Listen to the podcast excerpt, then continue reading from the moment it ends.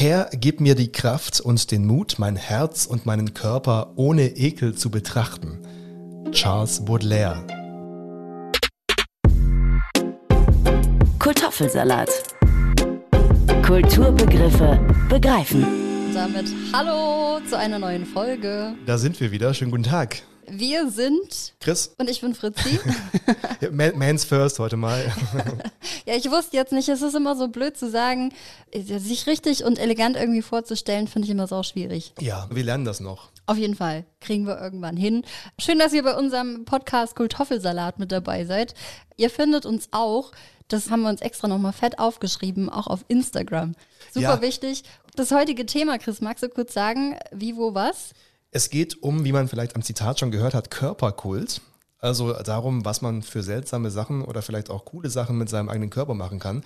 Den Körper als Kunstwerk betrachten und vielleicht auch die Frage, ob das eigentlich gut ist oder ob das vielleicht auch mal gefährlich sein kann. Eben, wir gehen der Frage nach Körperkult, warum wir unser Aussehen nach Idealen richten.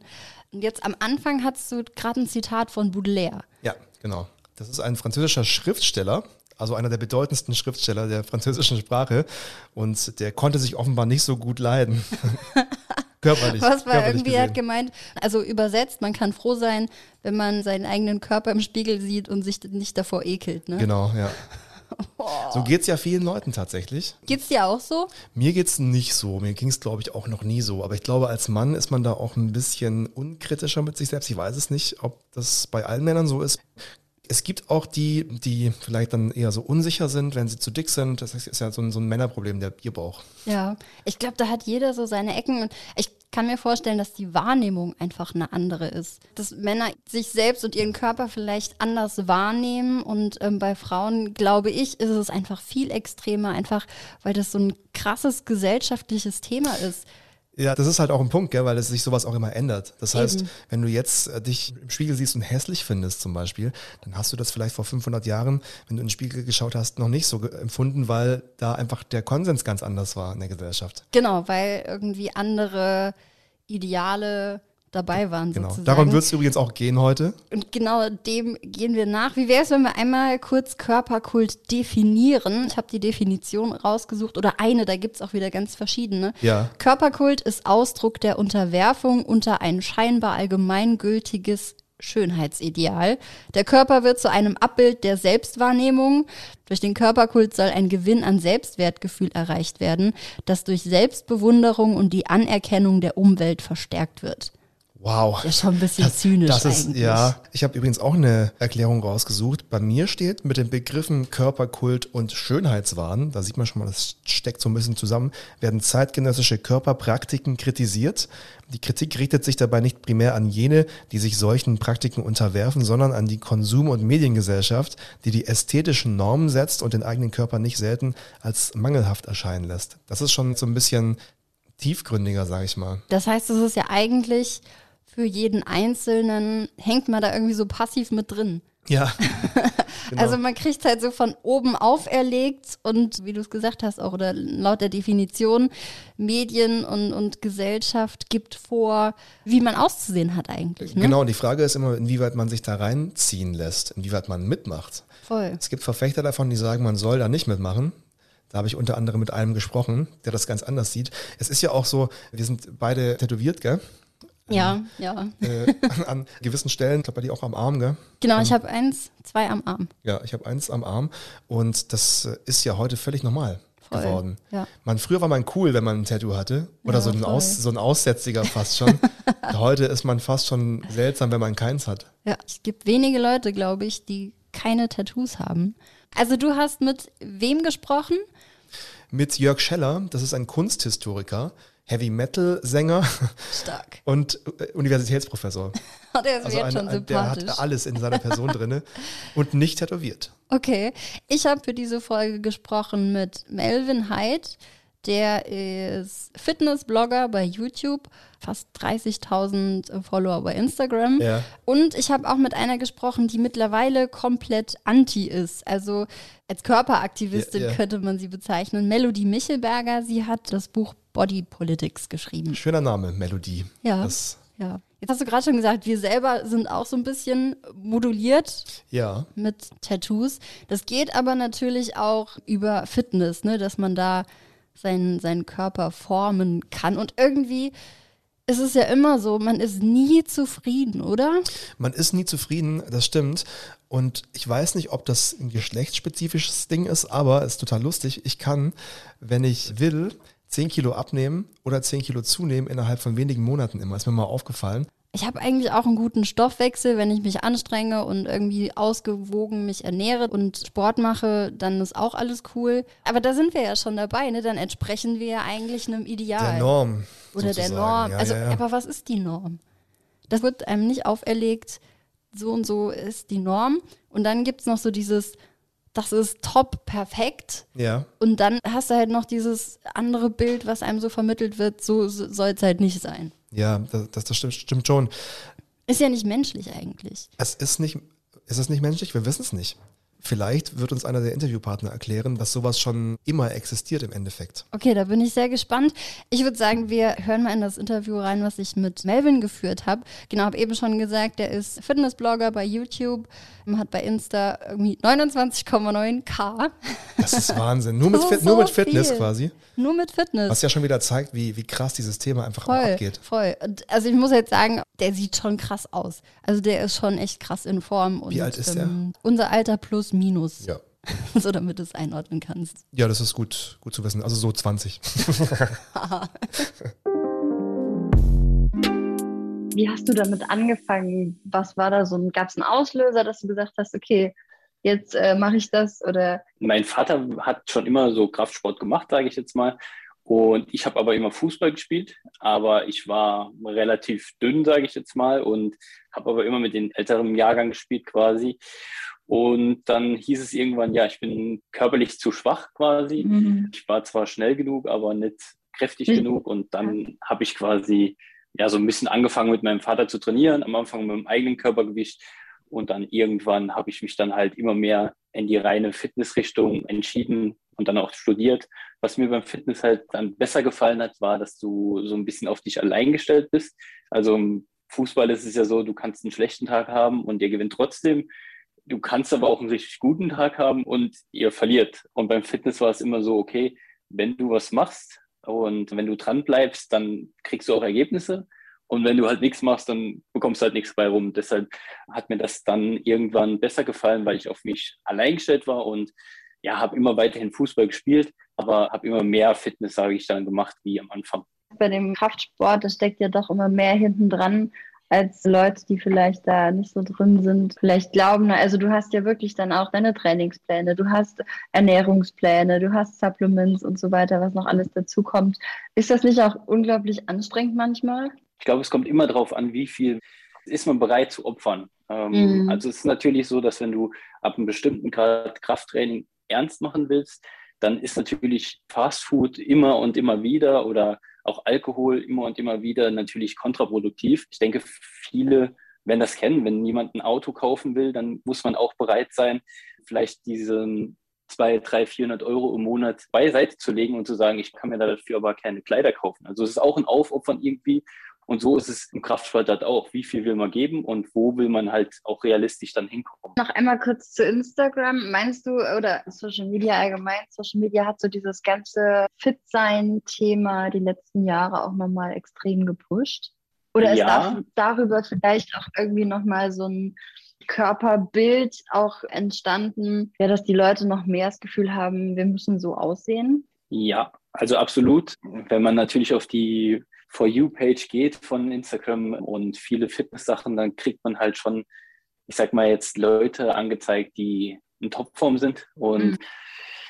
früher waren es die Models, sage ich jetzt mal, auf dem Laufsteg, wo die Mädels hinterhergeeifert haben oder bei Fußballern die Jungs. Und heute ist es vielleicht so ein bisschen die, diese Fitness-Industrie. Aber ja, es ist eine Industrie und man muss das immer in Klammern setzen. Vieles ist nicht erreichbar und vieles ist auch ein bisschen ja, bearbeitet worden oder auch ein bisschen geholfen worden. Und da muss man als Anfänger sich ein bisschen von abkapseln und sagen, hey, ich konzentriere mich erstmal auf mich und wenn ich dann mal mein Level habe, dann kann ich mich vielleicht mit ein paar vergleichen.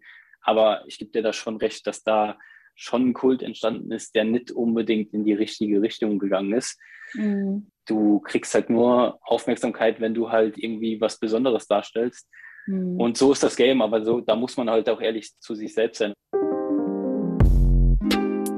Und was meinst du?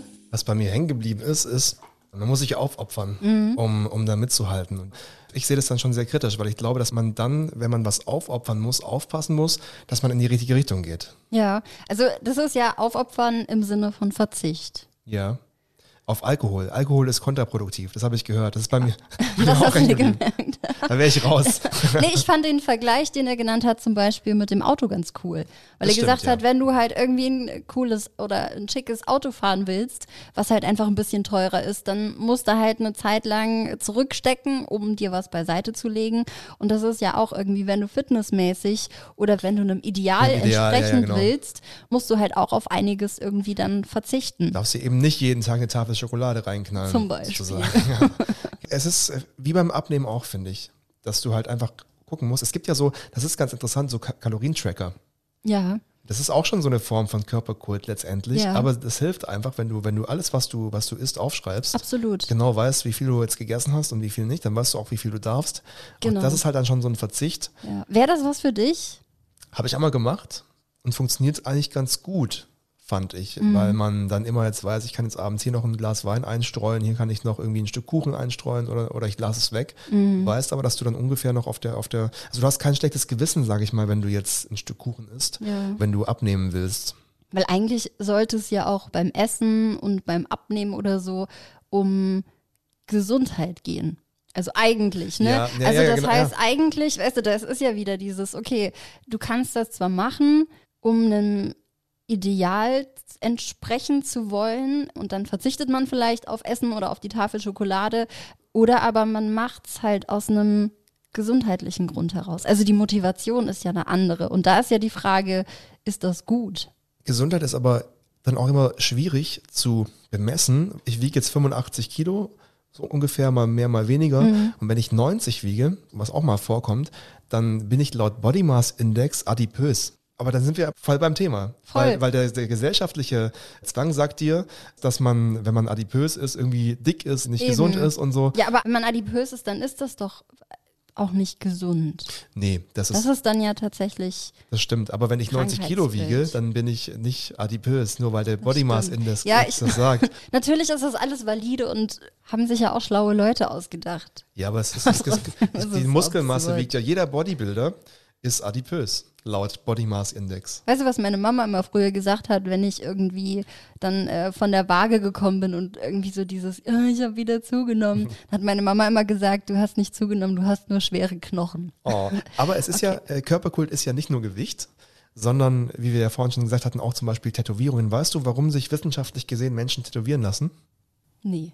Also es um irgendwo zu, zugehören. Genau. Also ja, es war jetzt nicht so schwer. Genau, es, es ist der Psychologe Dirk Hofmeister von der Uni Leipzig forscht darüber, was vor allem junge Menschen antreibt, sich Tattoos stechen zu lassen oder Piercings auch. Aha. Ohrring habe ich ja auch hier. Ja. Und da hat er mal gesagt, als Hauptmotiv von Jugendlichen ist eben der Drang nach Individualität. Also, Indi ja, aber das ist dann auch so gefühlt individuell alle gleich. Genau, aber er sagt auch, viele wollen Vorsprung vor ihrem Nachbarn haben oder hervorstechen, sei es durch Klamotten, Frisur, ausgefallene Hobbys oder eben Körperschmuck. Das heißt, eine Tätowierung ist im engsten Sinne für die Jugendlichen von heute, so wie wenn ich mir hier irgendwie eine Sportkarre kaufe. Um ich, das habe ich auch gelesen, dann ist halt irgendwie der eigene Körper als Statussymbol. Ja. ja. Aber ich wollte gerade sagen, wir wollen es vielleicht noch ein bisschen genauer wissen. Deswegen bin ich sehr, sehr gespannt auf das Interview, was du geführt hast mit ja. dem Kunsthistoriker Jörg Scheller. Ich muss kurz zu ihm erklären. Also ich hatte schon gesagt, er macht Heavy Metal. Er kommt aus Stuttgart eigentlich und hat eine Heavy Metal Band in Stuttgart. Der war auch schon in den großen Magazinen, Metal Hammer und so, die sich damit befassen, drin, weil er macht Metal Duett.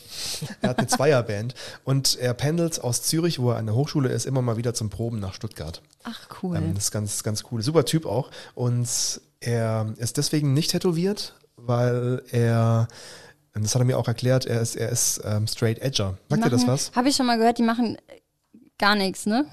genau, also kein Alkohol, kein, ja. kein da gibt es auch unterschiedliche Formen, aber die sind eben der Meinung, dass ihre Subkultur zum Mainstream geworden ist, wenn mhm. man so will. Mhm. Und reduzieren das alles. Und das, also das heißt, sehr, sehr ursprünglich eigentlich. Genau, so wie du früher dich vielleicht in der Punk- und Metal-Szene tätowiert hast, um dazuzugehören, mhm. ist es jetzt so, dass viele sich eben nicht tätowieren lassen, um noch speziell zu sein in diesem ganzen Mainstream ja, aus, ja. aus lange Haare, Tätowierungen und Vollwert. Also das, was wir genau auch eben gesagt haben, findest selten einen Fußballer, der nicht tätowiert ist. Ja, nicht. Und weißt du übrigens, was Marco Reus auf seinem Unterarm stehen hat? Oh, der hat so ein ganz, also bei dem habe ich mir gemerkt, glaube ich, ich weiß nicht was, aber es ist richtig schlimm. Marco. aber richtig geschrieben, ne? Ja, aber kein Scheiß, er hat Marco auf seinem Unterarm stehen. Ja. Jeder, jeder wie er mag. Naja, jedenfalls Jörg Scheller.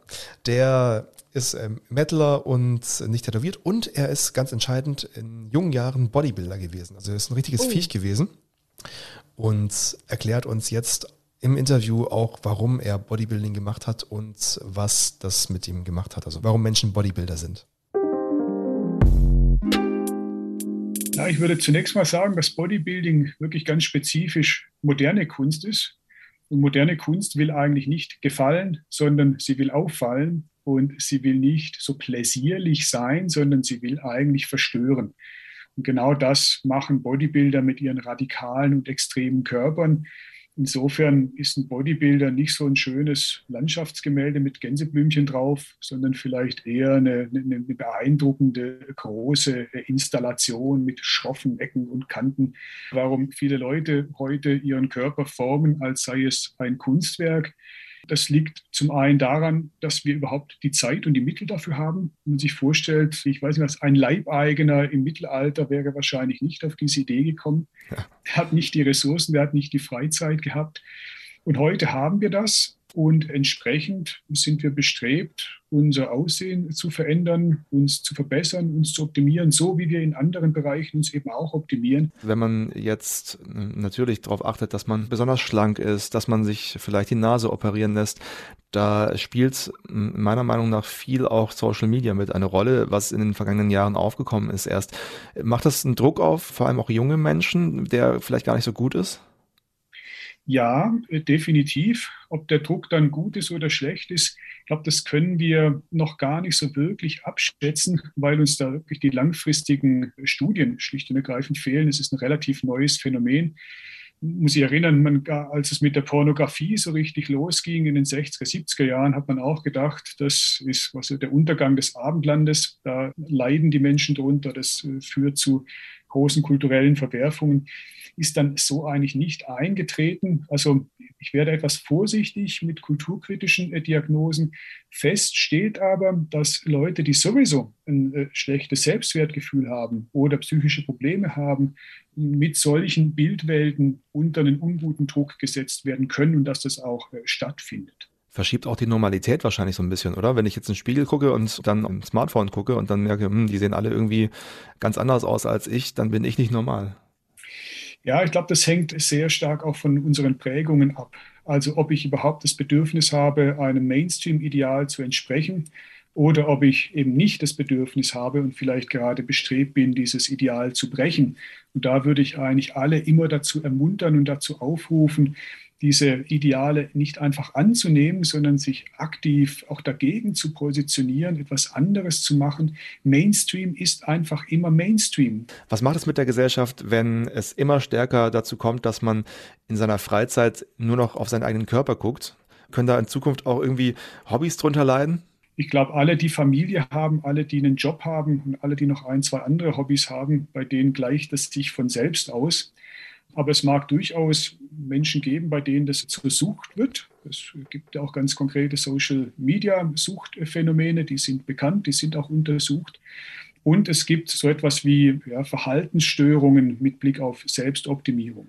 Gibt es aus Ihren Forschungserfahrungswerten so eine Art Halbwertszeit für Körpertrends? Ich würde sagen, die Halbwertszeit bei den Körpertrends ist erstaunlich lang. Denn die Körperbilder, die heute dominant sind, sind die Körperbilder, die schon im späten 19. Jahrhundert äh, dominant waren. Das sogenannte Hard Body, also ein relativ fettfreier, muskulöser äh, Körper mit ausgeprägten sekundären Geschlechtsmerkmalen, insbesondere bei den Frauen. Also das ist etwas, was sehr alt ist. Da hat sich eigentlich nicht viel verändert. Und diese Arten von Körpern, die gab es eigentlich auch schon in der griechischen Antike. Was neu ist, sind dann eher so die, die Applikationen, also Tattoos, Frisuren, Piercings, solche Geschichten sind neu. Wenn ich aber so an Marilyn Monroe oder so denke, die Rundungen waren schon bei Frauen gerade äh, damals schon noch ausgeprägter in der öffentlichen Wahrnehmung wichtig als heute, ja. oder? Ja, da haben Sie recht. Bei den Frauen hat sich tendenziell mehr verändert. Die Frauen sind muskulöser geworden. Aber was wirklich geblieben ist, ist, wie gesagt, die sekundären Geschlechtsmerkmale. Und das heißt äh, konkret ähm, äh, äh, Brust. Also das ist eigentlich gleich geblieben. Und dann gibt es noch so Trends wie zum Beispiel Po. Po-Design war in den 80er, 90er Jahren eigentlich kein großes Ding. Dann kam Kim Kardashian und mittlerweile arbeitet die Welt am Arsch. Ne? Also das, die Welt ist nicht nur am Arsch, sie arbeitet auch am Arsch. Wenn man ja, sie ist nicht nur am Arsch. Also es passt eigentlich zur, äh, zur Zeit. Ne? Die Welt ist am Arsch und entsprechend äh, liegt der Fokus auf diesem Körperteil. Nicht? Also da hat eine Fetischisierung in dieser Region äh, begonnen. Und insofern, das sind so Konjunkturen. Aber grundsätzlich so der tendenziell fettfreie, ähm, gut trainierte, fitte, äh, schlanke Körper, der erhält sich in der westlichen Moderne hartnäckig. sehr, ja. sehr cool. Die Welt ist am Arsch ja. und wir beschäftigen uns mit dem Arsch. Quasi. Und deswegen liegt der Fokus auf diesem Körperteil, hat er gesagt. Ne? Ja. Richtig grandios und richtig gut. Ei, ei, ei. Was sonst ist hängen geblieben bei dir aus dem Interview? Ich fand super interessant, dass er gesagt hat, dass sich diese Körperideale gar nicht so krass verändert ja, haben. Ja. Also da hatte ich, glaube ich, so einfach ein anderes Bauchgefühl. Das hätte ich nicht gedacht. Und was ich auch super interessant fand, klar, dass wir halt einfach die Zeit und Mittel haben, den Körper irgendwie auch zu formen mittlerweile. Und der dritte Punkt, den ich mir auch noch aufgeschrieben habe, ich sitze hier immer wie so ein ja. wie in der Schule und schreibe mit, weil ich, ich frage dann ab. die Sachen, ich, ich merke mir das sonst nicht. Ich vergesse so viel, das ist eine Katastrophe. Dass er gesagt hat oder so als Tipp auch mitgegeben hat, ja. dass wir Ideale nicht einfach so annehmen sollen, sondern das Ganze schon auch immer hinterfragen oder sich zumindest einmal bewusst machen. Und das hat ja auch der, der Melvin vorhin gesagt der dann meinte, so auch dieses äh, Fitness, Social Media Game, man weiß das ja und kann dann für sich entscheiden, okay, lasse ich mich drauf ein, mische ich da mit oder halt nicht. Er ermutigt halt äh, eben nicht mitzumischen. Genau. Das ist ganz, ganz cool an ihm, weil er da so ein Fürsprecher für die Personality der Einzelnen ist. Auf jeden Fall. da freue ich mich schon auf Melody Michelberger. Auf da stelle ich mir ja. vor, dass sie das ähnlich macht. Ja, absolut. Wie, wie er. Die hat auch einen krassen Weg hinter sich, aber hören wir nachher noch. Bin gespannt. Ja, und er erklärt halt auch oder, oder stellt auch nochmal heraus, dass das Ganze halt irgendwie auch sozio kulturell natürlich extrem verankert ist, beziehungsweise dass so soziokulturelle Vorlieben auch einfach eine riesig große Rolle spielen. Ja. Ich habe dazu auch noch ein paar Sachen gefunden, dass zum Beispiel seit Ende der 80er Jahre, dass der Körper in der spätmodernen Gesellschaft zu einem Gegenstand der bewussten Gestaltung geworden ist.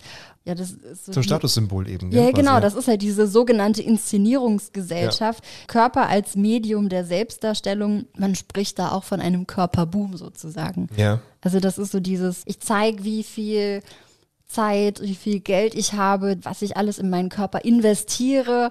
Stell dir mal vor, die Leute aus dem Mittelalter würden uns sehen. Wie die Leibeigenen, von denen Jörg Scheller gesprochen hat. Ja, genau. Hat. Die würden uns einen Vogel zeigen. Ja. Aber auch damals hatten ja, beziehungsweise es ist halt Statussymbol. Also ich meine, aber war es das damals nicht auch schon? Also ich meine, irgendein Ritter, der eine schubst den anderen vom Pferd und die haben ja auch dafür, Entschuldigung, die haben ja auch dafür trainiert. Das heißt, die haben dann natürlich auch wieder Zeit aufgebracht, um sich fit zu halten und konnten sich das halt auch leisten. Ja, oder, das, oder, oder, das weiße Puder von den feinen Damen, die nicht braun gebrannt sein wollten, weil Stimmt. braun gebrannt war ja Landbevölkerung ja. und hier arbeitendes Volk. Ja. Deswegen hat man sich weiß gepudert und das ist ja auch schon Körperkult. Die waren noch nicht so duschen. wäre nicht, ich sage immer, Mittelalter wäre nicht mein, mein Zeitalter das gewesen. Wär, nee. Ich finde es so dreckig. Habe ich schon mal in der Folge gesagt. Echt? Ja, da ging es um Ich höre dir nie zu. Danke. Was ich auch noch gefunden habe, früher galt halt so ein bisschen das Motto Kleider machen Leute. Natürlich ja. hat man da, wie du es gerade gesagt hast, ne, anhand der Kleider gesehen, okay, wie ist der gesellschaftliche Status und mittlerweile müsste man halt wirklich Körper machen Leute sagen. Wobei es damals krasser war, weil da konntest du dir zum Beispiel rote Kleidung ja nur leisten, wenn du, nee, nicht rot, Purpur. Wenn du Läuse umgebracht hast? Wenn, nee, Purpur ist eine Schnecke. Ah, doch, stimmt. Eine Meeresschnecke. Ja, ja, ja, stimmt. Und aus der hat man Purpur gemacht und das war halt extrem selten. Ja, und, ja. nur wenn du dir die Schnecken leisten konntest und die Farbe daraus, konntest du Purpur tragen. Deswegen haben alle Könige auf ihren äh, Bildnissen immer Purpur an. Nicht schlecht. Ich kenne nur diese Läuse, die man platt drückt und dann hat man so eine rote Farbe am Finger. Genau. Habe ich als Kind immer die in den, in den Smarties drin sind. Oh, Der rote Läusefarbstoff. Aber, aber äh, trotzdem, also ich finde, das ist ein gutes Beispiel für, dass es heute auch einfach viel einfacher zugänglich ist. Vielleicht überfluten uns dann deswegen die ganzen Fitnessblogger und nichts gegen Fitnessblogger, aber ich meine, sie sprießen ja aus dem Boden wie Podcasts, wenn man so will. ja. Und vielleicht liegt es daran, dass es einfach so einfach ist, mitzumachen. Jeder kann sich eine Handel nehmen und mal so machen. Es ist einfach viel präsenter. Ist es nicht präsenter, weil es einfacher ist? Aber meinst du wirklich, dass es einfacher ist? Ja, also ich meine, du musst ja dann auch aus der ganzen breiten Masse herausstechen. Und das ist ja auch mittlerweile heutzutage so der Fall, dass die Norm hat ja keine Aufmerksamkeit. Die Norm in Anführungszeichen muss man Ja, halt ja. sagen. Das ist ja immer so das, was man gesellschaftlich definiert bekommt. ich meine nur, es ist einfacher, da mitzuschwimmen mit dem Strom, weil ich kann, ich nicht. Aber ich habe doch damals mir keine Purpurschnecke leisten können als ich. Ach, in dem Sinne meinst du das? Das heißt, du musst nicht so viel investieren. Ja, genau, wo ich, wo ich, wo ich früher jetzt äh, König hätte sein müssen. Ja, aber das ist ja dann die Norm. Mittlerweile, also äh, heutzutage könnte sich ja wahrscheinlich jeder eine Purpurschnecke kaufen. Genau, ja. ja. wahrscheinlich illegal und der Tierschutz wird dir aufs Dach steigen. Du musst ja viel mehr dafür machen, um herauszustechen. Ich will nicht wissen, wie oft der Melvin im, im Fitness, bestimmt jeden Tag im Fitnessstudio. Ja. Und du musst ja viel mehr entbehren bei all dem, was wir heutzutage haben. Das heißt, ich glaube, es ist schon irgendwo schwerer, da zum einen mitzuhalten und dann noch irgendwie herauszustechen. es ist ein Riesenwettbewerb einfach das Ganze. Ja, es ist auch richtig anstrengend. Die, die Norm ist ja hier eine andere als zum Beispiel in Asien oder in Amerika, Ja. Südamerika, in Afrika. Da hat ja jede Gesellschaft ihre eigene Norm. Und daraus Und, ja. entstehen ja auch wieder Vorurteile eigentlich, die man hat. Vorurteile oder lustige Situationen, wie die von einer ehemaligen Praktikantin bei uns mal, die, die ist klein. Die ist, die ist ein Kopf kleiner als du, glaube ich. Und die hat braune Haare und die war in Indien in so einem Bergdorf, hat sie mir mal erzählt, als sie hier bei uns war. Und äh, dann haben die Menschen da in diesem Dorf sie so angehimmelt, ja, und kamen so und so, oh, krass, so eine, eine Europäerin. Dann haben sie sie gefragt, ob denn in Deutschland alle Frauen so groß und blond sind wie sie. Irgendwie schier. Ja, das ist da für die äh, extrem gewesen. Mir ging es mal als Kind so ähnlich. Da waren wir in Heidelberg und äh, Oh, da Heidelberg ganz- ganz ist auch übel. eine ganz krasse Touri-Stadt und dann sind wir am Heidelberger Schloss irgendwie rumspaziert und ich als kleines Kind mit meinen Geschwistern da rumgehopst und ich bin vorgerannt, das war ein Fehler, denn dann kam mir eine Gruppe Japaner entgegen, die hatten mich innerhalb von einer Minute wirklich umringt, alle ihre Kameras auf mich gerichtet, haben noch einmal so kurz zu meinen Eltern geguckt, die haben nur genickt und dann da, da, da, da, da, haben die Bilder von mir gemacht, haben mich im Kreis irgendwie so einmal rumgereicht und jeder hatte das kleine blonde Mädchen einmal. Das Bilderbuch Deutsche äh, Mädchen, Ja, ja, was? genau. Ich hänge wahrscheinlich in irgendwelchen Bilderalben in, in Japan. Oder in Restaurants oder so. Ja, ist im, im, Im Hofbräuhaus in, in Tokio. Das wäre richtig cool. Das wäre lustig, ja. Das wäre echt cool. Ich werde es nie erfahren jetzt. Bisschen So. traurig. Aber wie du es gesagt hast, so wie die Normen überall anders sind, so sind halt auch die Schönheitsideale überall andere. Ich habe drei Schönheitsideale. Oh, warte, darf ich kurz, darf ich Ja. kurz einmal bimmeln? Ein Ratespiel. Ein Ratespiel.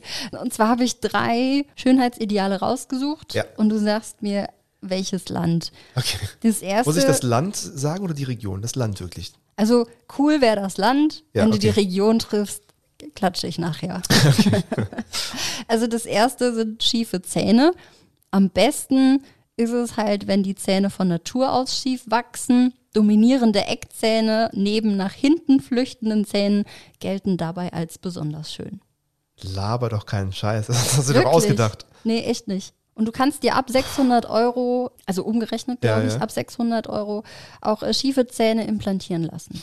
Okay, das ist ein guter Hinweis, weil dann muss es ein wohlhabendes Land sein. Also es kann jetzt nicht irgendwie hier Djibukistan sein oder La- Lampu Lambukistan. Hamburg- Es, es ist, äh, ich tippe auf Asien. Ja, die Region ist auf jeden Das Fall ist schon mal gut, okay. Dann tippe ich auf Südkorea. Nee, es ist Japan. Und da aber auch halt ein Nicht- Schönheitsideal für Frauen quasi oder priorisiert bei Ja. Frauen tatsächlich. Nicht, nicht weit daneben. Ja. Aber Ja, okay. Das zweite ist eine Monobraue. Also eine zusammengewachsene Augenbraue erhöht die Anziehungskraft von Frauen massiv. Dann tippe ich aber auf Mexiko äh, wegen der berühmten Monobrauenträgerin, die aus Mexiko kommt. Frida Kahlo. Nee, es ist Tadschikistan. Habe ich gerade nicht Tadschikistan gesagt? Nein, du hast Mexiko Nee, gesagt. vorhin, äh, ja, jetzt. Ach so, ja, ja. nee, das stimmt, ja. Hast Also irgendein Oder Land Lampurgistan. La- Ja, gesagt. davor habe ich Tadschikistan gesagt, glaube ich. Irgendein Ja. Land in den Raum Und in Tadschikistan helfen Frauen, die von Geburt an keine Monobraue haben, mit henna-ähnlichen Färbemitteln auch nach. Wahnsinn. Ja. Ich kenne das nur, dass man sich hier so Löcher reinrasiert. Ja. Hast du das mal gemacht? Nee, das ist, glaube ich, eine andere Subkultur als, als Ja. die, in der ich aufgewachsen bin. Das kann gut sein. Okay, das dritte Okay. ist vernarbte Haut. Vernarbte Haut. Das nennt sich Skarifizierung. Dabei wird die Haut so eingeschnitten, dass sie durch die Narbenbildung der Haut eines Krokodils gleichen soll. What? Dieses Ritual symbolisiert Stärke. Hier steht es noch expliziter, aber wenn ich jetzt sage, dann ist es blöd. Aus dem Bauch raus sage ich Kambodscha. Aus dem Bauch raus sage ich dir falsch. nee, es ist Papua-Neuguinea. Das Me- ist ein ich doch. Äh, Ritual, was an Männern vollzogen wird. Dadurch symbolisiert man dann halt irgendwie einen starken, Stärke, ja, ja, heiratsfähigen weil man Krieger. halt wie ein Krokodil aussieht und das ist ja, Ja. stark. Ja, Wahnsinn. Wenn man jetzt, das ähm, muss doch wehtun. Überleg mal, wenn sich das entzündet. ja, das ist krass. Wir würden sagen, sieht jetzt auch echt nicht cool aus. Ich habe mir gerade nur vorgestellt, wenn du alles zusammenschmeißt, weißt du? dann hast du jemanden mit schiefen Zähnen, Monobraue. Monofrau. Das Wäre für uns so. Neandertaler, stelle ich mir so vor. wenn ein Tadschike oder eine Tadschikin zuhört, ich meine das gar nicht so. Ich liebe Tadschikistan.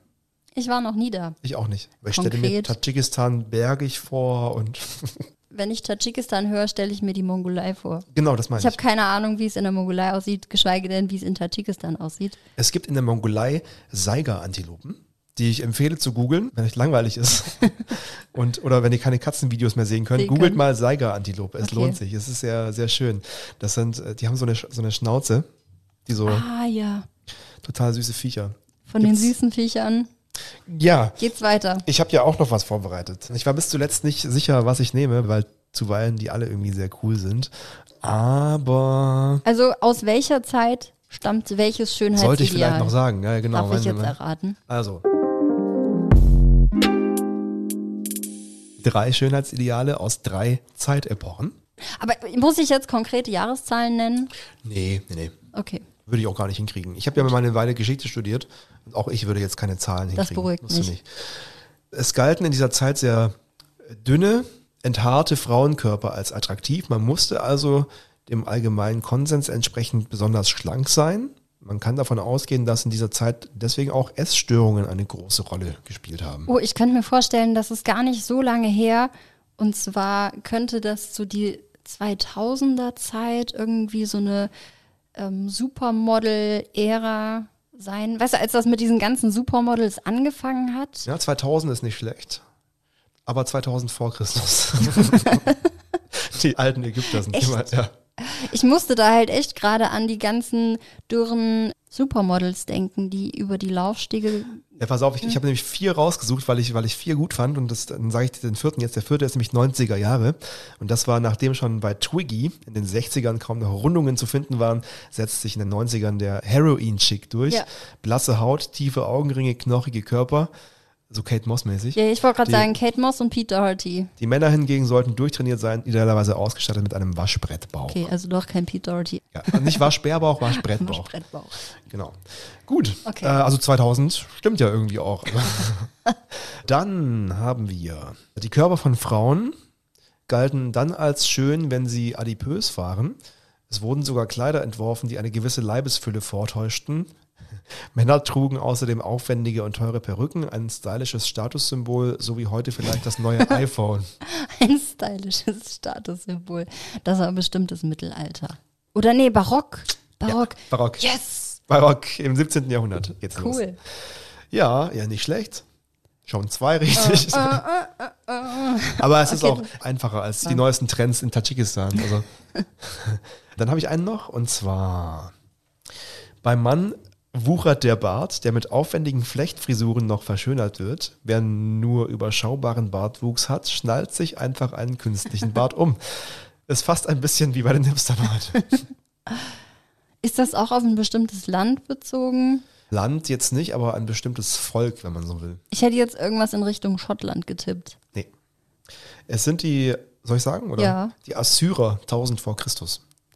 Ah, dann ja, das Leben des Brian, Ja. sozusagen. So, sozusagen. also der Die, Film. so, so grob, genau. Ja, das ist schon verrückt, was die Leute alles machen. Oder gemacht haben. Meinst du, man könnte selber so einen Trend setzen? Mit Sicherheit.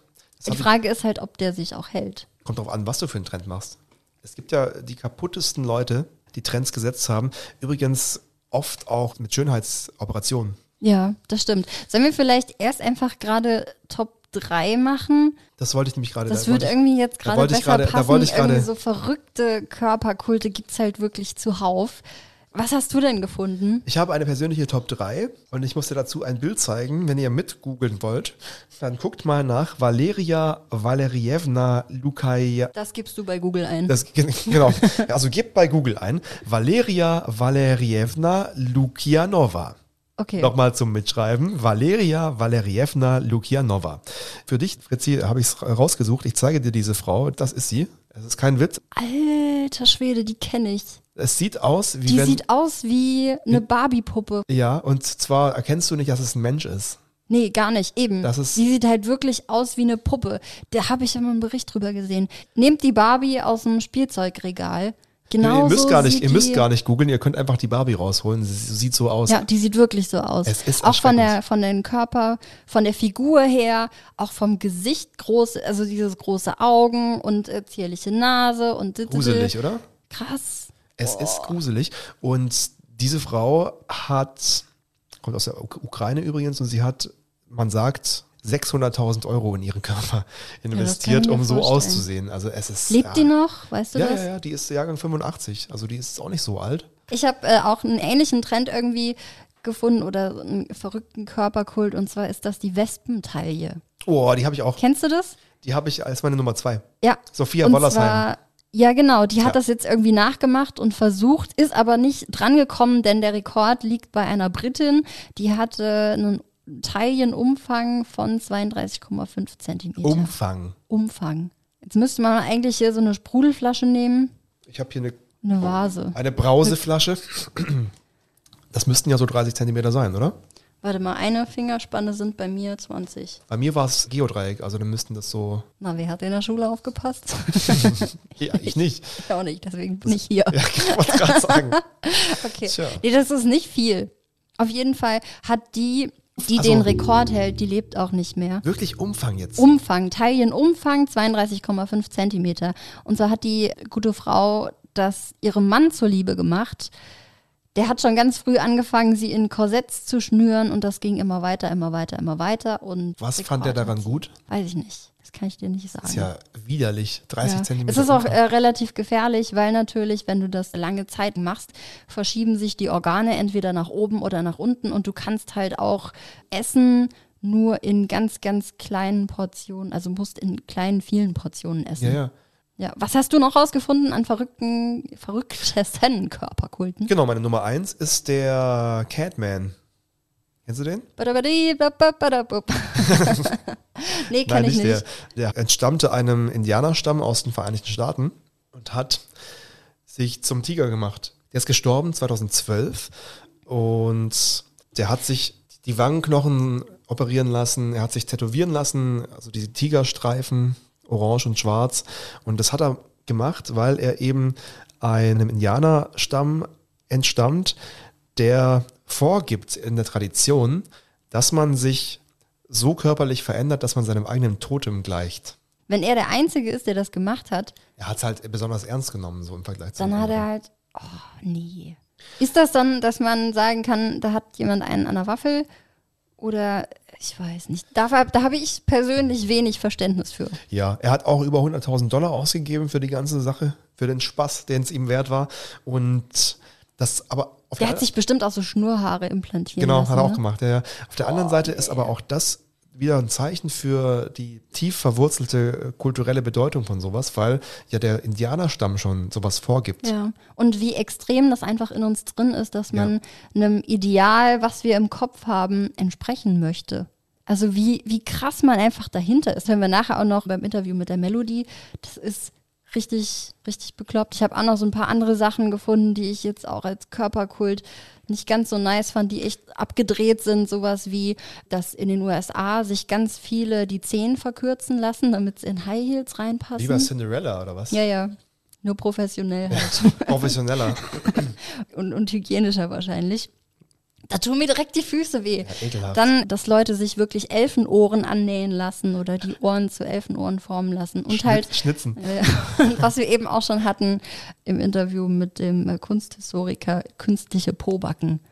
Das stelle ich mir auch so unangenehm vor. Stell dir mal vor, du hast so künstliche Pobacken und dann verheilt das. Du kannst ja gar nicht sitzen, du kannst gar Du kannst nichts nichts, nee. machen. Dann sitzt du die ganze Zeit auf irgendeinem so, so einem Silikonkissen drauf. Das fühlt sich bestimmt an wie so ein Mauspad, weißt du? Nur am Po ist halt Silikon. Was, Oh willst, was willst du machen? Es gibt schon, gibt schon verrückte Sachen. Also ich meine, ganz so krass muss man es ja jetzt nicht unbedingt halten. Auf jeden Fall kann man da aber schon sagen, dass, dass so ein Schönheitsideal einfach ein extremer Antrieb für Menschen ist. Aber es Und- ist ja krass, dass es dann so weit kommt, dass man sich operieren lässt einfach, Voll, oder? voll. Hammerhart. Auch bei uns, also ich meine, Eingriffe nehmen halt auch immer zu. Ich habe rausgesucht so ein paar Statistiken. Hierzulande geht es dann halt um Schönheitsoperationen. Die häufigste OP 2019 sortiert nach Art des Ja. Eingriffes war Brustvergrößerung mit Silikon, auf Platz zwei Fettabsaugung, auf Platz drei die Augenlidkorrektur. Das ist in Südkorea nämlich totaler Trend, dass man die asiatischen Augenformen so eu europäisiert. Ja, die stimmt. reden da auch gar nicht drüber. Ich, ich kenne. Leute, die das gemacht haben, die aber nicht zugeben, dass sie das Dass gemacht sie- haben, ja. ja. weil man spricht darüber nicht. Ja, voll. Häufigste OP bei Männern im Jahr 2020 Botox und Faltenunterspritzung. Hm. Und häufigste OP bei Frauen im Jahr 2020 Faltenunterspritzung und Botox. Eine umgekehrte Der Reihenfolge. Und eine, die uns noch ein bisschen was dazu erzählt hat, ist die Laura, die ist Assistenzärztin der plastischen Chirurgie in Kassel bei Professor Giesler. Die machen ganz viel ja, plastische Chirurgie, Ja. aber auch so ein bisschen Rekonstruktionen, Handrekonstruktionen.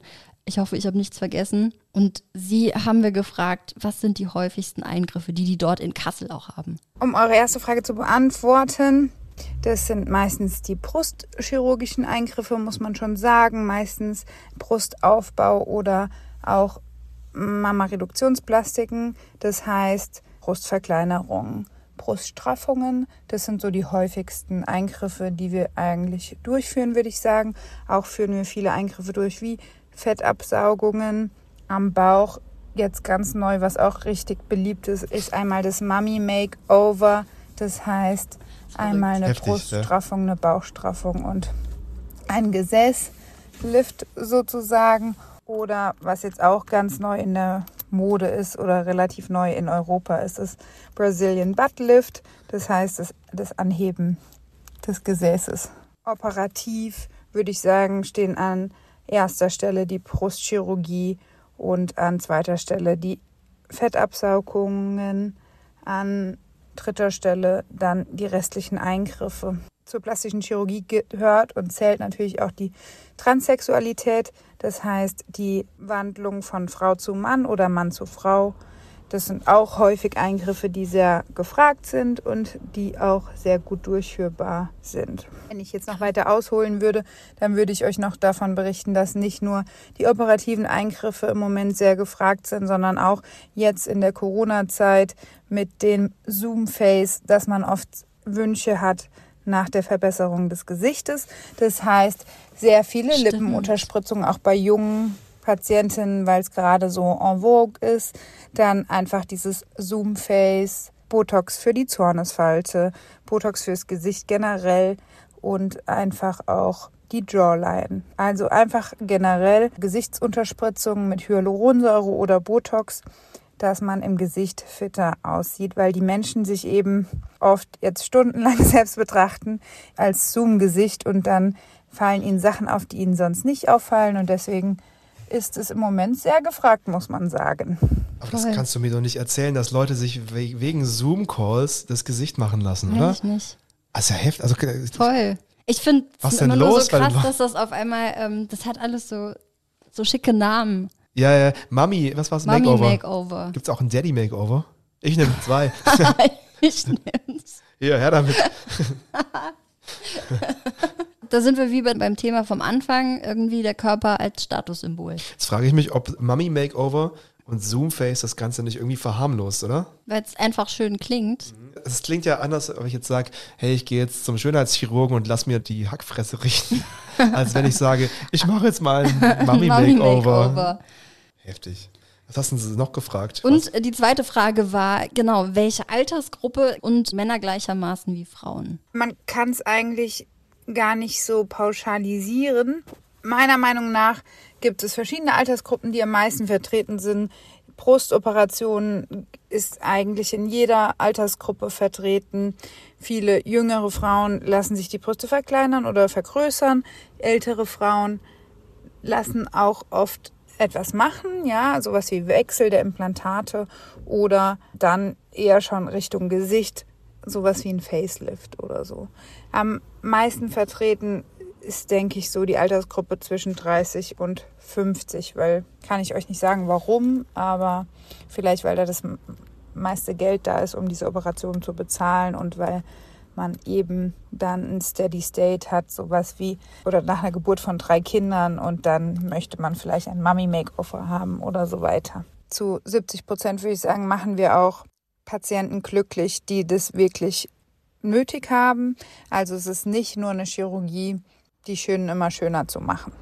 Also da muss ich sagen, ich kann es voll verstehen, wenn jemand sagt, okay, ich fühle mich irgendwann nicht mehr so wohl in meinem Körper. Das ist ja auch, was ich gesagt habe, dass ich für mich so ein Wohlfühlgewicht zum Beispiel habe, dass ich sage, Ja. da fühle ich mich wohl und dann nicht mehr. Und wenn du irgendwie dich in deinem Körper nicht wohlfühlst und es die Möglichkeit gibt, finde ich das okay. Das ist wie wenn du dir eben dann mit 50 dein Traumauto kaufst, weil du es Genau. jetzt halt kannst, Ja. sozusagen. Ja.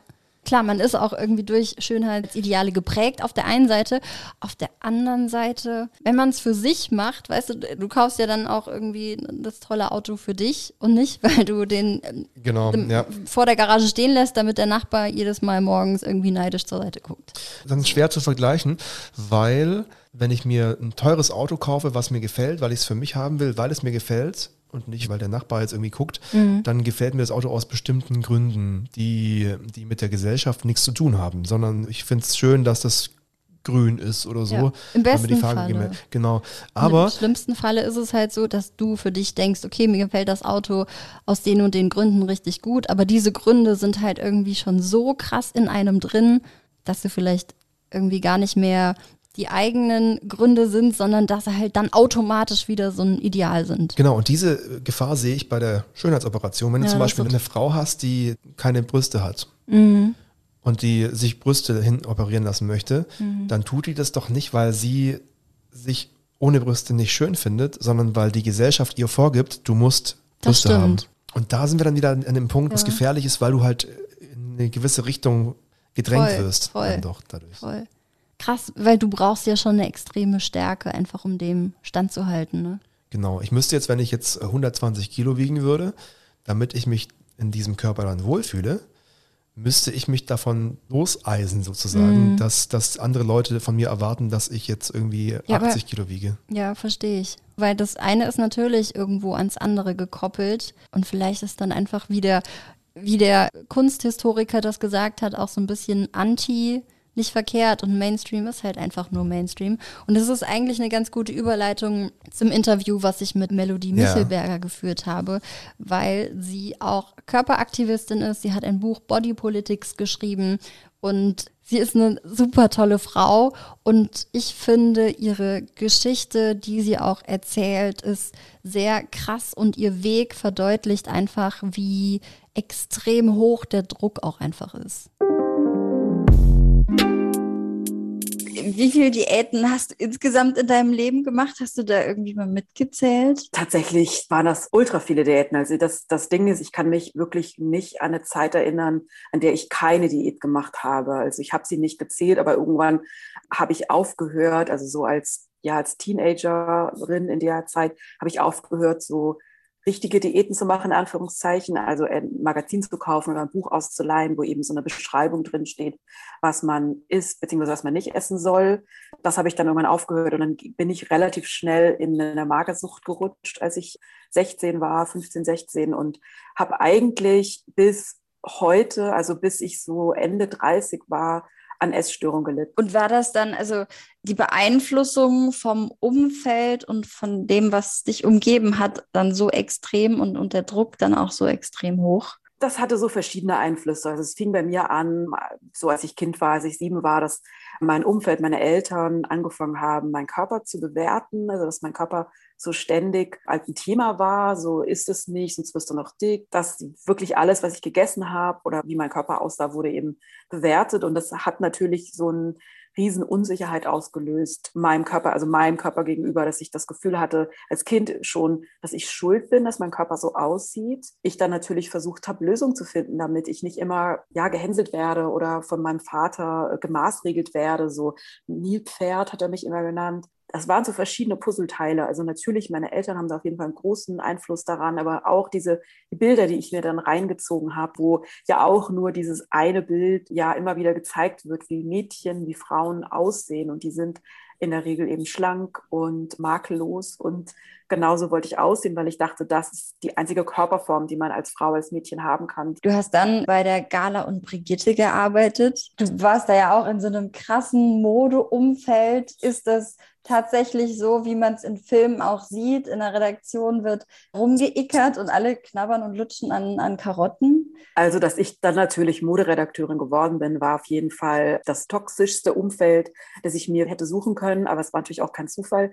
Seit ich eben ein kleines Mädchen war, ich habe es geliebt, Magazine anzuschauen, habe mir Collagen gemacht aus den Bildern und habe dann irgendwann eben davon geträumt, diejenige zu sein, die eben bestimmt, was ein Magazin ist. Und das bin ich dann tatsächlich geworden ja, natürlich dreht sich in der Mode-Beauty-Redaktion alles den ganzen Tag um Aussehen, um Äußerlichkeiten.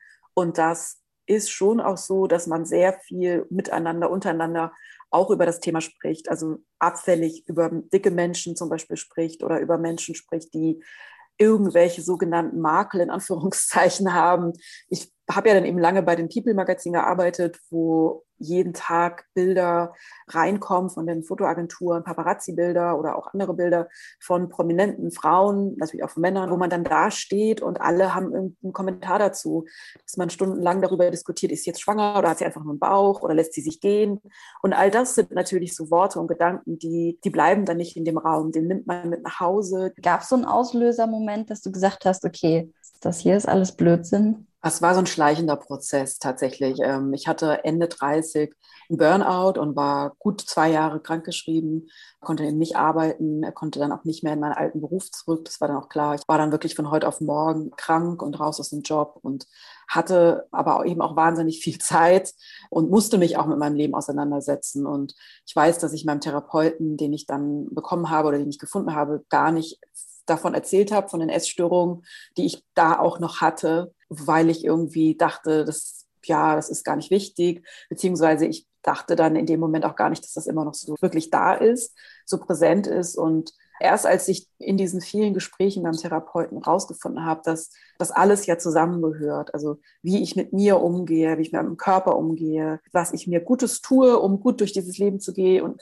was ich mir eigentlich überhaupt nichts Gutes tue, dass ich eigentlich die ganze Zeit nur versuche, meinem Körper eben nicht ausreichend Nahrung zu geben, ihn bestrafe dafür, dass er nicht so aussieht. Und das war dann irgendwann wirklich so ein Punkt, wo ich gemerkt habe, wow, ich gehe so schlecht mit meinem Körper um. Ich bin 38 und finde, dass mein Körper mir so im Weg rumsteht, dass er nicht so aussieht, wie ich das haben will, obwohl ich so hart daran gearbeitet habe und merkte einfach, hey, also das ist jetzt die Chance. Also ich will nicht in, in ein paar Jahren wieder einen Burnout haben und wieder so lange krankgeschrieben sein. Und es ist ja auch eine furchtbare Zeit. Es ist einfach eine richtige Krankheit. Und ja, und das war so der Auslöser, mich anders mit mir zu beschäftigen und anders auch mit meinem Körper auseinanderzusetzen. Also es war wirklich jetzt nicht so der Moment, wo alles auf einmal super paletti war, aber es war auf jeden Fall ein Punkt, wo ich angefangen habe, die Perspektive zu verändern. Ich bin ihr so dankbar für das, was sie gesagt hat. Du kannst dir das nicht vorstellen. Bei dir alles gut, du wirkst so nachdenklich ja, krass, oder? gerade. Also, du bist so in dich gekehrt, kenne ich dich nicht. Es geht ja auch irgendwie tief. Also ich meine, das mit dem Nilpferd, ja. Was geht denn ab? Ja. Aber das ist ja das, auch wenn du dann einfach gehänselt wirst oder auch in der Schule schon, weil du halt nicht einem Ideal entsprichst. Und Ja. das macht einfach was mit einem. Das hat sie ja auch gesagt. Das verunsichert einfach so krass, dass du alles dafür tust, wie sie gesagt hat, du versuchst Lösungen zu finden. Ja. Du bist dir unsicher mit dir selber, du bist unzufrieden mit deinem Körper, du, du machst alles, du behandelst dann deinen Körper schlecht, weil er nicht so aussieht, wie du das möchtest, weil es halt einfach kein Ideal ist und äh, das macht einfach was mit einem. Deswegen habe ich auch vorhin gesagt, kann ich es verstehen. Wenn jemand drei Kinder bekommen hat zum Beispiel und sich einfach in seinem Körper nicht wohlfühlt, weil es einen verunsichert, gesellschaftlich verunsichert, muss man vielleicht einfach sagen. Deswegen kann ich das nachvollziehen. So, ich kann diese emotionale Ebene kann ich absolut nachvollziehen. Ich glaube, was letztendlich bei mir bei dem gesamten Thema hängen bleibt, ist, dass die Gesellschaft den Schuld am Körperkult ist. Ja. Es ist so unfair. Ja. Das ist richtig unfair. Und sie hat ja auch gesagt, klar, dass sie dann in einem Umfeld von Gala und Brigitte war, das muss man sich auch mal geben. Aber es war ihr Berufswunsch. So, das war so dieses Nonplusultra. Weißt du, als kleines Mädchen sitzt du da und dann so, oh, da oben ist so hin, das, da, da ist alles toll, da ist alles schön, da ist die Welt in Ordnung. Deswegen kann ich auch verstehen, dass sie dann irgendwie da hingekommen ist und sie war ja auch sehr erfolgreich dann in Ja. ihrem Beruf, bis sie das den Burnout dann hatte. Und ich finde, sie beschreibt auch ganz schön, weißt du, du kriegst dann in der Redaktion Bilder oder Paparazzi-Bilder und dann stehen da einfach, keine Ahnung, vier Leute drumherum oder in der Redaktion stehen alle zusammen und die überlegen, wie sie es gesagt hat. Hat sich da jemand gehen lassen? Ist die vielleicht schwanger oder hat die Ja, nur ja, ja. zugenommen? Und das ist der Job von Leuten. Das ist brutal. Überleg mal, dass du jeden Tag bewertest du die Körper von anderen. Warum und mit welchem Recht? Und so schaukelt sich nach und nach auf. Dann gibt es die einen, die das, die das da bewerten, dann gibt es die Leute, die es auf Instagram bewerten. Und so ist dann Ja. jeder irgendwann in diesem Laufrad Ja. gefangen und so entstehen dann die Körperkulte. Seien sie jetzt positiv oder negativ. Es, es mag ja auch sein, dass es Eben. positive Körperkulte gibt, wenn es ja per se ist ja das nicht, nichts Schlechtes, seinen Körper sportlich auch zu gestalten zum Eben. Beispiel. Aber die sind immer gesellschaftlich geprägt. Ja, das auf jeden Fall. Und natürlich auch, wenn es ums Thema Selbstoptimierung geht, ja, einfach so extreme Selbstoptimierung oder aber auch extreme Unsicherheit sind halt so die beiden extremen negativen Seiten.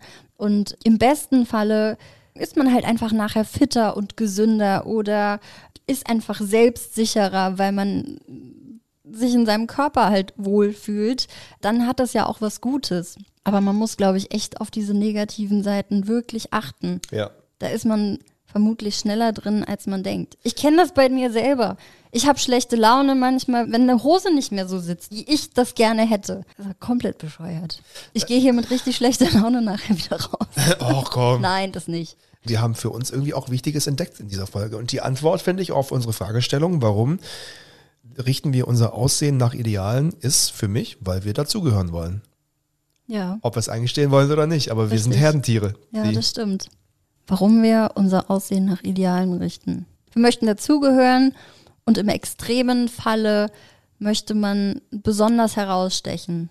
In welcher Form auch immer. Ob das jetzt ein krasser, verrückter Körperkult ist, dass man Elfenohren hat oder eine Wespentaille hatten ein wir Tiger- noch ein oder ein, Tigergesicht. Tiger, ein Tigergesicht zum Beispiel oder weil man halt nicht auffallen möchte. Im anderen Fall. Das ist ja auch so zweischneidig. Ja. Du kannst auffallen im positiven Sinne und im negativen Sinne. Tja, und man glaubt es kaum, damit sind wir schon am Ende angelangt. Ja, das war das Schlussfazit. Und ich muss es einfach nochmal sagen, sehr, sehr froh, dass die Melodie Michelberger da ihre Geschichte mit uns geteilt hat. Einfach weil sie einen super guten Einblick in das Ganze gibt, alle extrem gefühlt auch einmal durchgemacht hat. Was bleibt noch zu sagen? Wir haben euch wieder ein buntes Portfolio an Zusatzstuff bei Instagram zusammengestellt. genau. Schaut mal vorbei auf Kultoffelsalat-Podcast und dann könnt ihr mal gucken, was wir da so für euch Ja, haben. Bis dahin müssen wir aber noch Schnick, Schnack, Schnuck machen, um Ah, zu wissen, stimmt. wer das Zitat raussuchen darf für die nächste Stimmt. Folge. also Schnick, Schnack, Schnuck, ohne Brunnen. Ohne Brunnen und äh, mal gucken, ob ich wieder verliere. Schnick, Schnack, Schnuck. Yes! Ich habe einen Am richtigen Senkel. Lauf. Du hattest Papier, ich hatte Schere. Und damit habe ich immer Cool. verloren, oder? Bis jetzt. Erst das von der ersten Folge, da habe ich gesagt, okay, ich mache das erste Zitat. Ja, Ansonsten hast du Wie cool. Aber ich suche ja auch gute Zitate raus, muss man, Ja, muss man mir absolut. Du verlierst bestimmt absichtlich. lassen. Ja, nur damit ich Zitate raussuchen darf. So Leute, vielen Okay. Dank. Äh, macht's gut. Bis in zwei Wochen. Bis bald. Passt auf euch auf, bleibt gesund. Wir sind Fritzi Und Chris. vom Kultoffelsalat. Wir hoffen, es hat euch gefallen. Tschüss. Bis bald. Kartoffelsalat. Kulturbegriffe begreifen. Eine Produktion des Saarländischen Rundfunks.